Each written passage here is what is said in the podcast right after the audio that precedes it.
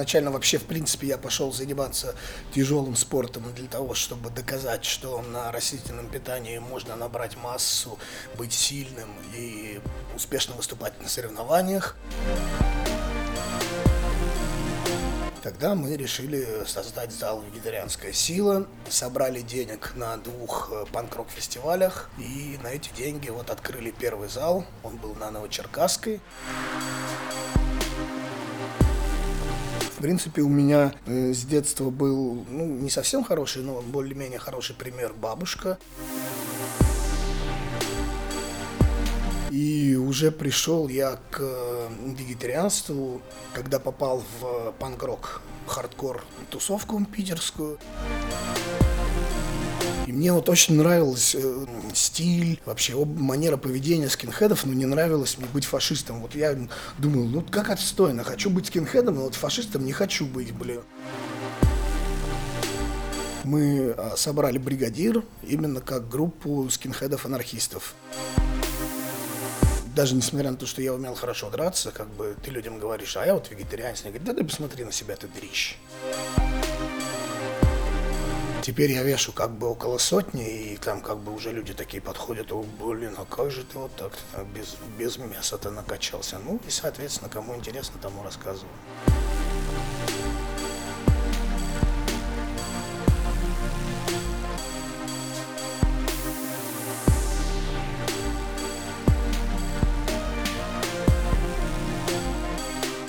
Привет, Олег. Привет. Спасибо, что э, согласился на участие в этом подкасте. Скажи, пожалуйста, где мы находимся и что это за место и что это за инициатива? Мы находимся в тренерской э, зала «Вегетарианская сила». Это тренажерный зал для вегетарианцев и веганов, где они могут в дружеской обстановке получить квалифицированную помощь касаемо питания, тренировок от опытных тренеров-веганов и чувствовать себя при этом в единой какой-то компании, в едином сообществе и получать получать от этого дополнительные положительные эмоции. Правильно ли я понимаю, что когда они приходят, ну, это, это типа услуга или это бесплатно для них?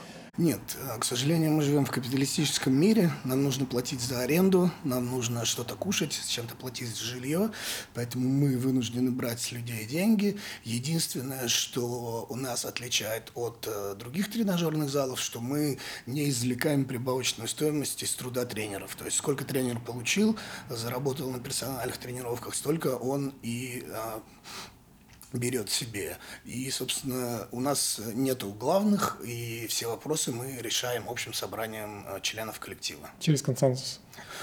Ну да, частенько через консенсус, потому что, в принципе, особо разногласий не возникает. Круто, это очень круто. Наверное, вы первый коллектив, который работает, ну, который касается консенсуса при решении вопросов в коллективах. Среди тех, с кем я говорил в этом в рамках этого подкаста, и это очень круто, это лютый респект, потому что это совершенно уникальный способ настраивать отношения среди коллектива, очень прекрасный, ну, к которому лично я испытываю большую симпатию. Скажи, пожалуйста, сколько примерно человек в тренерском составе и сколько приходит как клиенты и клиентки?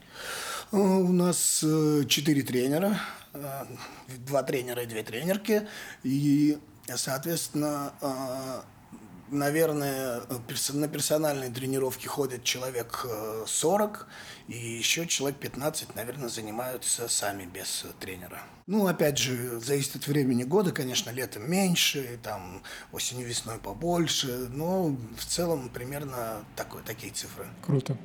Получается, что вы, ну, вы находитесь в Питере, и ты думаешь, что этих людей в самом деле больше, или это там условно все люди, которые в этом, ну, которые занимаются при этом, которые на вегетарианской или веганской диете, или какие твои ощущения по этому поводу? Конечно, мои, мои ощущения такие, что людей больше, но, к сожалению, не всем удобно сюда ездить, в центр. Много у нас здесь, кто живет, работает рядом, ходят. Некоторые ездят, и, в принципе, из достаточно далеких, там, с Парнаса, с Московской, с Дыбенко. Ну, именно для того, чтобы быть в сообществе, для того, чтобы заниматься в зале для специальном для вегетарианцев и веганов. В принципе, очень многие, особенно у кого совсем там плохо с деньгами, ловят какие-то супер акции в каких-то близлежащих э, сетях и уходят заниматься туда. Потому что, ну, понятное дело, что мы конкурировать по ценам можем с ними на тренерские услуги, то есть тренерские услуги у нас гораздо дешевле стоят. Но по цене на абонемент, конечно, там конкурировать с каким-нибудь Алекс Фитнесом, у которого есть супер распродажи, мы, к сожалению, не можем. Какую часть этой инициативы ты за собой, да, как бы несешь? Ну, это вообще была моя идея моя инициатива. Изначально вообще, в принципе, я пошел заниматься тяжелым спортом для того, чтобы доказать, что на растительном питании можно набрать массу, быть сильным и успешно выступать на соревнованиях. Тогда примерно появилась идея собрать команду, назвать ее «Вегетарианская сила», чтобы я был не один, а нас было больше, потому что чем больше успешных спортсменов, тем как бы людям легче воспринять это. И тогда мы поняли, что в принципе для команды лучше бы было иметь свою тренировочную базу. Тогда мы решили создать зал «Вегетарианская сила», собрали денег на двух э, панк-рок-фестивалях, и на эти деньги вот открыли первый зал, он был на Новочеркасской, закупили бэушное в основном оборудование, сделали ремонт и начали работать. А когда это было? Ух, я уж плохо помню, по-моему, в 2012 году. Ну, мы там где-то два года а, просидели или три. И вот э, уже, наверное, сколько? Лет шесть уже сидим на обводном канале. Получается, что в 2012 году открылось это место, как, как офлайн, как физическое пространство, куда можно приходить за поддержкой и, ну, там, за развитием, да, в этой области. Можешь ли ты рассказать о том, как ты к этому пришел? Получается, что в 2012 году ты был уже веганом? А, нет, в 2012 году я был еще вегетарианцем. Веганом я стал года 4 назад. А, как я пришел к этому? В принципе, у меня э, с детства был, ну, не совсем хороший, но более-менее хороший пример бабушка, потому что бабушка у меня не ела мясо, Почему? А, ну, она очень странная, на самом деле. Она заявляла, что не ела мясо по этическим причинам, но при этом носила э, мех и кожу. Я ей всегда спрашивал, как бы, как у нее это в голове сочетается, но она такая, типа, ну, она, она. Она жила в городе или она жила... Э, не, у меня бабушка такая деловая, она вот ей сейчас 83, она вот три года назад только закончила работать.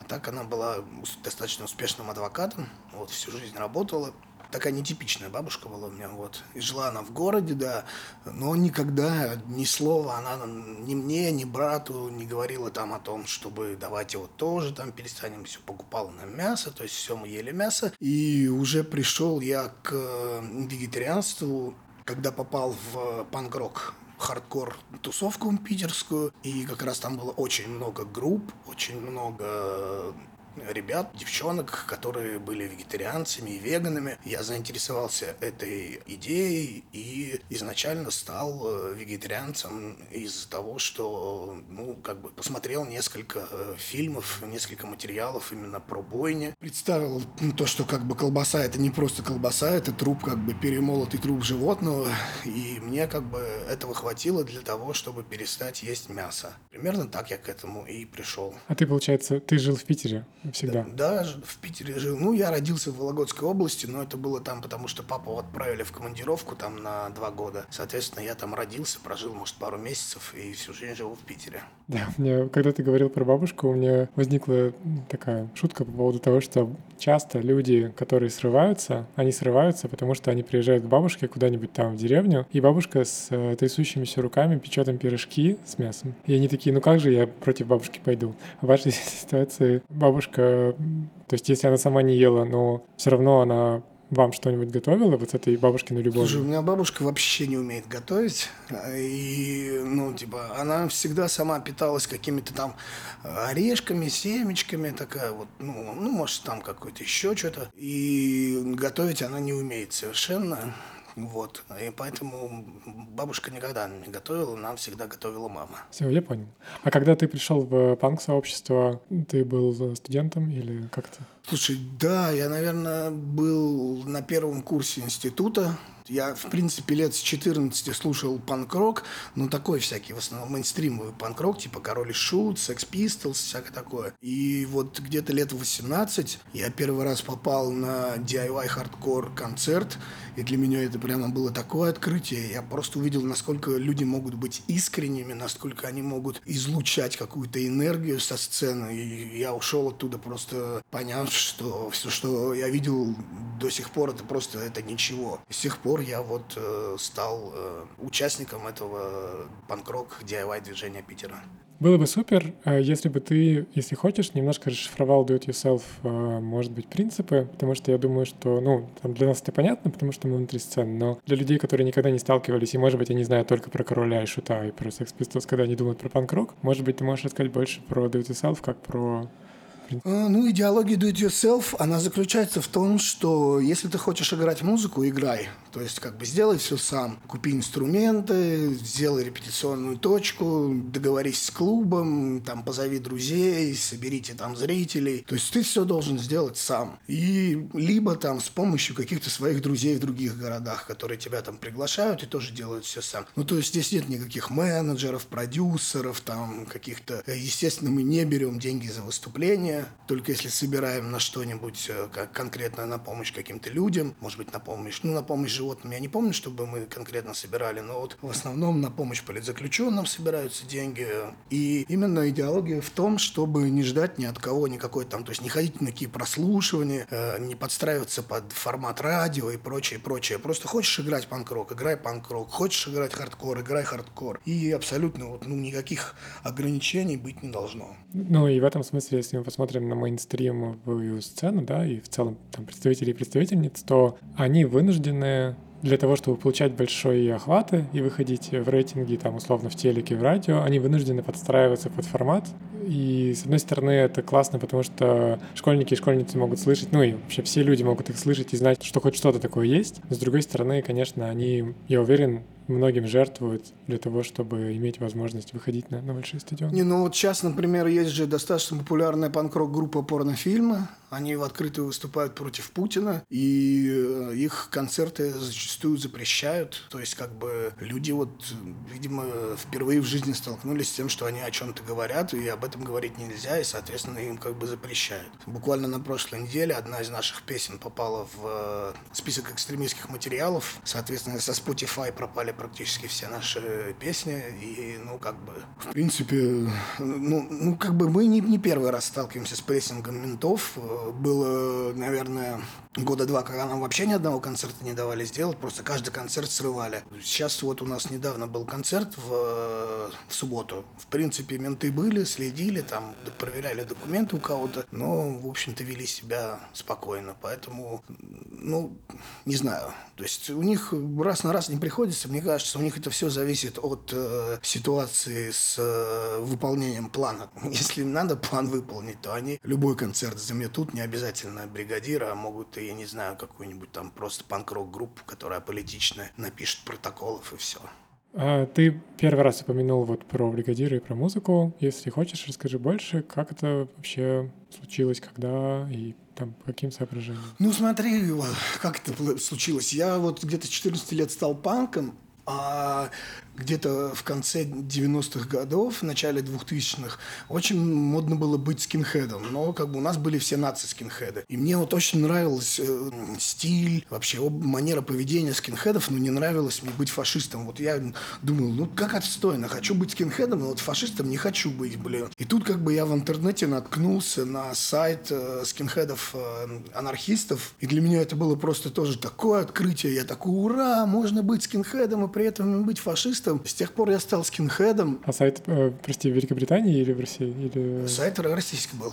rushrush.antifa.net. Ну, его уже сто лет нету, но это был один из первых э, сайтов скинхедов-антифашистов в России. В общем-то, опять же, следуя э, идеологии DIY, мы э, решили создавать скинхед-сцену э, в своем городе. Э, в 2000, наверное, шестом году мы образовали э, Sharp это Шарп, это скинхеды против расовых предрассудков. Шарп группа Буканерос стали играть такой классический ой, И где-то, наверное, в конце 2007 года я понял, что, поскольку я уже к тому времени был анархистом, я понял, что надо двигать э, тему скинхедов-анархистов. И тогда мы а, собрали бригадир именно как группу скинхедов-анархистов. Первое выступление у нас было 7 ноября 2007 года. Ну и, соответственно, сейчас мы уже в таком полуживом состоянии, то есть, ну, все подросли, у всех свои дела, тоже куча групп там разных, вот, поэтому мы так решили собираться летом либо на какой-нибудь большой фестиваль, либо в тур съездить, ну, вот так, а зимой, осенью, весной там не собираться, короче. Ну, и к тому же что-то уже вот, э, не знаю, может, к 35 как-то музыка не пишется. То есть у меня есть еще грайндкор группа. А вот грайндкор у меня как-то пишется сейчас хорошо, поэтому мы как бы выступаем, репетируем постоянно, что-то новое записываем. А с бригадиром как-то мы решили, что, видимо, вот все на этом стоит остановиться. Может быть, одну-две песни в год записывать и там раз-два в год выступать.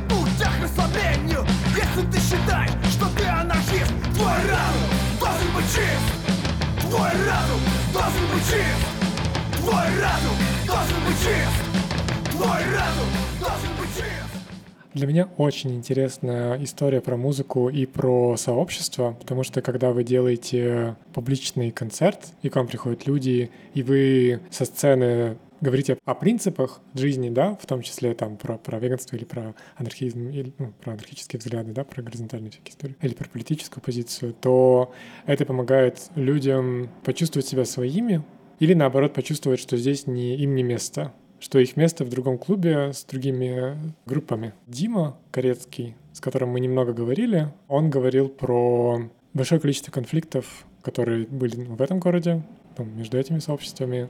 В этом плане интересно, вот зоозащитная история, по-твоему, она есть и там, и там? Или она есть только вот с левой стороны, по твоему ощущению? Были какие-то попытки у правых внедриться в зоозащитную среду, но вот как раз благодаря Диме Корецкому э, эти попытки пресекли. То есть вот, э, ну там в чем было дело? Женщины хотели ездить и отбирать у коробочников животных, ну и там, соответственно, раздавать их, куда-нибудь пристраивать. Вот. И им для этого нужны были крепкие спортивные ребята, желательно с легальным оружием. И вот как бы нашлись какие-то правые люди, которые вот вызвались. Ну и, соответственно, Дима Корецкий объяснил им, что это неправильно, что у нас есть свои люди, которые могут помочь и так далее и тому подобное. Поэтому сейчас э, зоозащита в основном, ну, я не знаю никаких правых зоозащитных движений. Думаю, что только с аполитичной или левой направленности. Окей, okay. то есть это не вшитый вход идентичности. Круто. Еще вопрос в этой же теме по поводу музыки и там концертов, да, какой-то активности публичной. Были ли у тебя ситуации, когда к тебе подходили люди и, и говорили, что ты сильно повлиял на их мироощущение, там, сформировал как-то какое-то мнение? Ну, слушай, бывало, да, вот на этом концерте буквально подходила одна девочка, сказала, там, я там с детства слушаю «Бригадир», вот очень повлияли на мою, ну, я говорю, ну, мне, конечно, всегда приятно слушать такие отзывы о своем творчестве, потому что вас самое главное для меня в моем творчестве это не э, собрать толпу и весело сыграть концерт, а именно донести какие-то идеи через музыку. Поэтому, конечно, когда так люди подходят, очень приятно. Но, не знаю, может быть, быть, э, не всем, э, как сказать, удобно так сказать или что-нибудь типа того. Не могу сказать, что часто подходят. Окей. Okay. Я думаю, что по-любому этих людей очень много, и иногда они доходят до тебя и до вас и говорят о своем респекте, я думаю, что это так. Окей, тогда мы можем э, немного вернуться к созданию этой инициативы, этого коллектива, который называется «Вегетарианская сила». Насколько я помню, ты говорил, что ты хочешь доказать, что можно быть сильным. Прости, если я как-то... Да, да. правильно, правильно при этом э, быть на вегетарианской диете. Да. То есть получается, что ты говорил про 2012, насколько я помню. Ну, примерно, да, mm-hmm. я уже сейчас плохо помню, где-то, наверное, так. И ты к этому времени был вегетарианцем, а сколько ты был лет вегетарианцем? О, наверное, я вегетарианин где-то года 6-7. Окей. Вот так. То есть это где-то тоже 6-7 лет примерно? Ну, да, примерно так было. Так серьезно заниматься я начал э, железом в 2008 и вот, наверное, где-то вот к 2012 я уже решил, что могу выступать на соревнованиях. То есть правильно ли я понимаю, что ты примерно начал вегетарианство в шестом году и в восьмом, то есть уже на вегетарианстве ты начал заниматься железом? Да, да, я начал заниматься именно для того, чтобы вот а. доказать. Поскольку до этого я занимался в основном единоборствами, именно потому что в нулевые года была ну, реальная война между левыми и правыми молодежью на улицах. И, собственно, важнее было уметь драться, чем быть большим. Но к концу а, нулевых годов она уже немножко поутихла, и я понял, что ну, ну, я вообще достаточно маленький был, всю жизнь слабый, то есть ну, до того, как пойти в зал, я весил 58 килограмм при росте 174. И, ну, короче, был тощий, дрищ. Ну и, соответственно, даже несмотря на то, что я умел хорошо драться, как бы ты людям говоришь, а я вот вегетарианец, они говорят, да ты посмотри на себя, ты дрищ. Теперь я вешу как бы около сотни, и там как бы уже люди такие подходят, о, блин, а как же ты вот так без, без мяса-то накачался? Ну и, соответственно, кому интересно, тому рассказываю. Стоп! ЗОЖ антирасизм! Либертарный коммунист! Стоп! ЗОЖ антирасизм!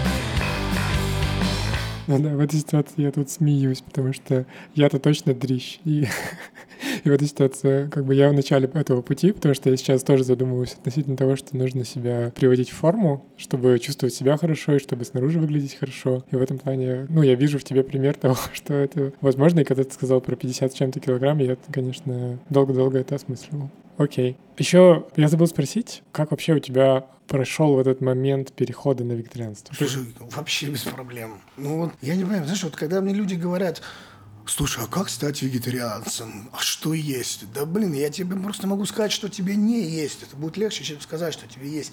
Потому что вегетарианцем, пожалуйста, там ешь это, ешь то. И с веганством у меня была такая же э, ситуация, то есть я уже ну, от многого отказался, когда уже был еще вегетарианцем, и у меня девушка была веганкой, поэтому как бы мне очень легко это далось. Мы жили вместе, покупали продукты и все. Конечно, сейчас э, гораздо легче быть веганом, чем было быть там, веганом 15 лет назад, потому что куча магазинов открылась э, во всяких модных сетях, типа азбуки вкуса, там, вкусвилла, вернее, продаются различные веганские, и котлеты, и сосиски, и прочее, прочее, там в ленте есть, там, ну, короче, везде уже можно сейчас купить, никаких проблем с этим нету, а вот 10 лет назад тупо с молоком была проблема, было только альпросой, и все, и больше ничего не было. Хочешь пить растительное молоко, покупай альпросой там за 250 рублей. Сейчас есть как бы не молоко, которое 77 рублей стоит в фикс-прайсе, и как бы можно его хоть каждый день пить. Я, собственно, так и делаю, примерно пачки 2-3 в день выпиваю. Да, понял. А когда вы приняли это решение по созданию этого пространства, и когда ты принял решение еще до этого, чтобы доказать людям, что это возможно, использовал ли ты какие-то там мнения людей, у которых есть какой-то медицинский взгляд на тему здоровья или, или тренировок, может быть? Ну, на тему здоровья, да, я, естественно, промониторил ситуацию, то есть я сначала понял, что это возможно, потом решил доказать. И, соответственно, касательно веганства тоже, ну, уже к тому моменту, как я стал веганом, у нас уже в команде было а, несколько веганок там мастерок спорта международного класса. И, собственно, я понял, что, в принципе, веганом надо становиться, потому что, ну, мне кажется, что вегетарианство – это первая ступень для того, кому может быть сложно, а веганство – это как бы то, к чему должны мы все прийти рано или поздно, чтобы сохранить нашу планету. Ну и, соответственно, вот э, примерно так это происходило. Да.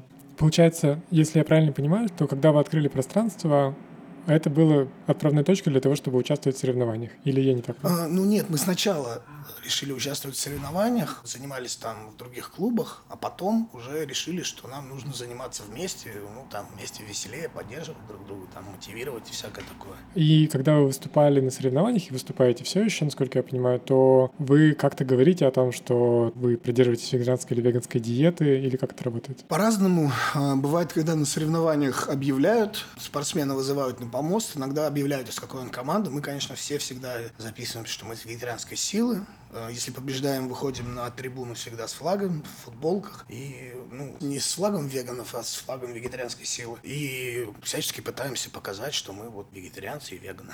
И получается, что постепенно выступая на разных соревнованиях, вы формируете то, о чем ты думал с самого начала, образ здорового вегетарианства или веганства?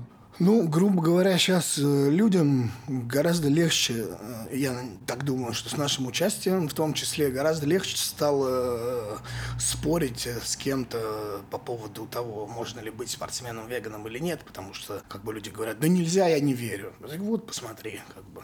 Вот здесь мастер спорта международного класса, вот здесь мастер спорта международного класса, пожалуйста. Вот они, они живут в России. Там кто-нибудь говорит, да вот в глубинках, там в глубинках у нас там были люди из Астрахани, были там еще из, из других городов люди. Сейчас вот мы в Москве пытаемся открыть зал. Ну, в Москве это понятно, с этим проблем нет. С движение там достаточно сильное. Но изначально отношение людей, вот э, обычных спортсменов, было такое, типа там вызывается там Смирнов Олег с команды вегетарианцев вегетарианская сила, все такие там, а, вегетарианская сила, вот это ржач, типа. А после того, как мы уже начали достигать каких-то результатов, то есть люди уже такие, типа, о, вегетарианская сила, блин, интересно, там подходят, спрашивают, действительно. И получается, что есть люди из вот этого сообщества, которые переходят на другую диету? Слушай, я не знаю.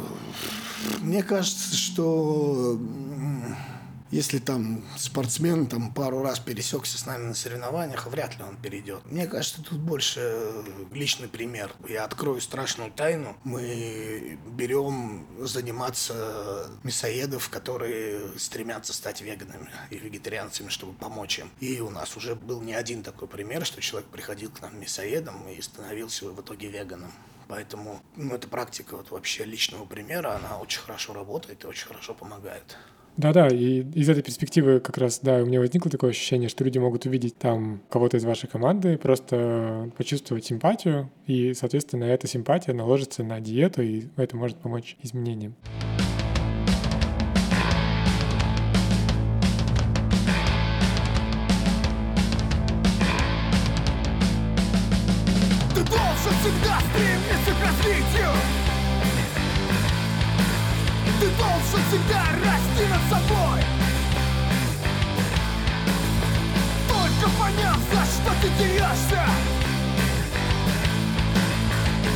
Ты готов вступить в этот бой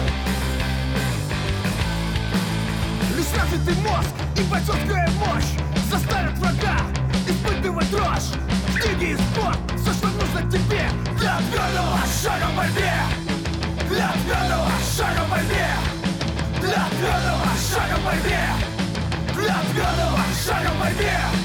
А вот если говорить про будущее, и, наверное, мы постепенно за заканчиваем э, эпизод, какое для тебя идеальное будущее, связанное с э, вегетарианской силой? Куда оно развивается вообще? Чего вот ты как часть коллектива, и, может быть, ты можешь говорить от лица коллектива, куда это все развивается? Ну, если говорить про именно вегетарианскую силу, то цели две открыть как можно больше залов по всей России и э, подготовить как можно больше спортсменов высокого, высочайшего уровня, э, рекордсменов, э, чтобы, а, соответственно, был пример для подражания для людей. Вот, собственно, если касаться вегетарианской силы, то цели две. Если говорить о глобальных целях, то, конечно, и, на мой взгляд, для меня, как для анархиста, я считаю, что невозможно победа веганства, да, веганской идеологии без победа над э, идеологией капитализма. То есть э, пока люди э, считают нормальным эксплуатировать друг друга, они, естественно, будут считать нормальным эксплуатировать животных. Поэтому я считаю, что последовательные веганы должны быть социалистами. Для меня план такой, как бы сначала, ну не сначала, можно параллельно. Короче, коммунизм и веганство. И получается, в этой ситуации лично ты видишь себя как часть коллектива вегетарианской силы и в то же время как музыканта. То есть эти две твои сущности, с которыми ты связан, они продолжаются, и они являются теми, в которых тебе интереснее всего видеть себя там, условно, через... Ну, еще я занимаюсь левым активизмом, то есть я бы сказал, что я спортсмен, музыкант и левый активист. То есть это для меня не менее важно, именно потому что вот я сказал. Ну, мы это немножко упустили, это моя ошибка. Если хочешь, расскажи об этом э, побольше, потому что это очень интересно. Ну, опять же, э, анархистом я стал, наверное, тоже лет в 18, прочитав э, книгу сначала Бакунина там такой зеленый сборник был «Антология мысли». Там был сборник его произведений. Потом я прочитал Кропоткина «Хлеб и волю» и, собственно, понял, что анархизм – это та идеология, которой я внутренне как бы стремлюсь. И с тех пор я стал заниматься левым активизмом. До этого я, на самом деле, тоже занимался левым активизмом, состоял в марксистской организации, но при этом марксистом не был, потому что книжек особо не читал, мне просто драйв нравился. Соответственно, первый раз я попал попал в, в РУБОП в 14 лет. РУБОП это что? РУБОП это раньше была такая структура э, районная, ну, УБОП назывался, Управление по борьбе с организованной преступностью. Там у них был такой 18-й отдел, который занимался борьбой с молодежными левыми и правыми группировками. Сейчас это называется Центр А собственно.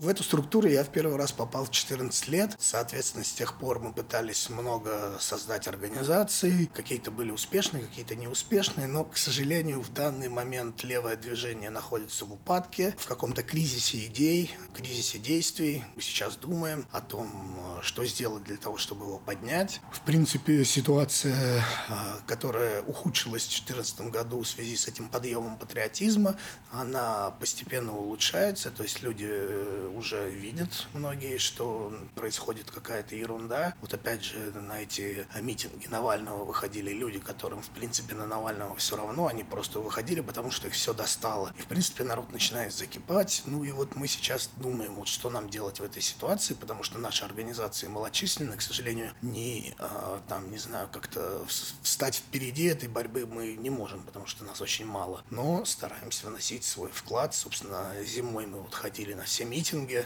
и участвовали в них. Ну и, соответственно, вот э, думаем, наверное, что-то будет э, касательно выборов. Думаем, наверное, поучаствовать там тоже.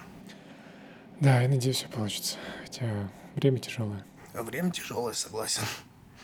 И, наверное, чтобы закончить на позитивной ноте, можешь ли ты рассказать про, ну, как, про идеологию, про принципы анархические, ну, если, если это комфортно?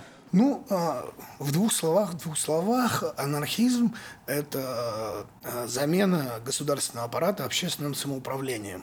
Это если говорить об политической надстройке. А экономический базис – это социализм. Отсутствие частной собственности, а, всеобщая коллективная собственность, самоуправление и прочее, прочее, прочее. То есть это вот в двух словах основные принципы анархизма.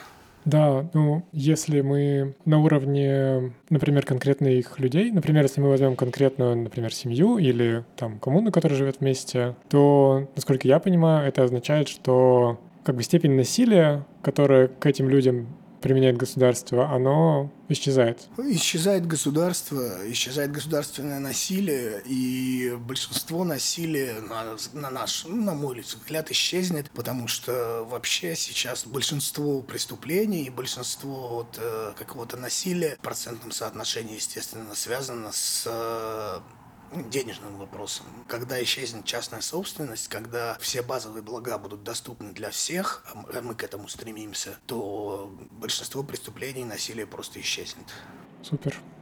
Мне кажется, да, это хорошее место, чтобы взять на этом паузу и подумать про прекрасное будущее.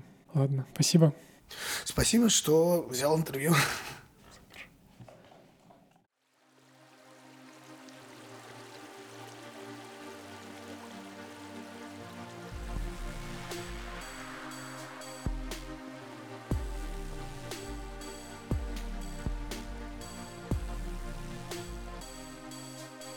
Нас 50 миллионов слушателей, давай, вперед. Я такой... Что говорить Как бы вижу, когда мне приходят эти отчеты, я такой сжимаюсь, иду туда, читаю сквозь, просто сквозь кровь своих слез. И, потом и вижу там а- один из десяти, там типа в Киеве прошел веганский фестиваль. Я такой, да, да, да, супер, супер, yes, yes. Вот, потому что все остальное это супер трэш. Блин, а ты видел на РЕН-ТВ про это? Нет? Типа всеядные чуваки и чувихи прыгнули на веганское кафе с шашлыками. А, И они а прям у них были шашлыки в они руках, были да? шашлыками. Что-то Типа, и они кидали в тарелку, там, знаешь, им мясо. Ешьте, ешьте. Вы хотите, наверняка вы спите по ночам, вы хотите Да, мясо. Да, да. И типа так что? И после окончания вуза я работал следователем Следственного комитета. Я знал это, и и- иначе бы я здесь взорвался. Очень много мы засадили там сои, то же самое, да? После этого мы берем эту сою, вместо того, чтобы кормить ей людей, мы кормим ей коров. Корова 96% калорий, которые получает, расходует на собственную жизнедеятельность, и человек забирает потом только 4% в виде мяса, потом это все поступает на рынок, и еще от 30 до, до 50% выкидывается от этого. Какая эффективность, какой КПД у всей этой истории? Очень низкий. Жесть.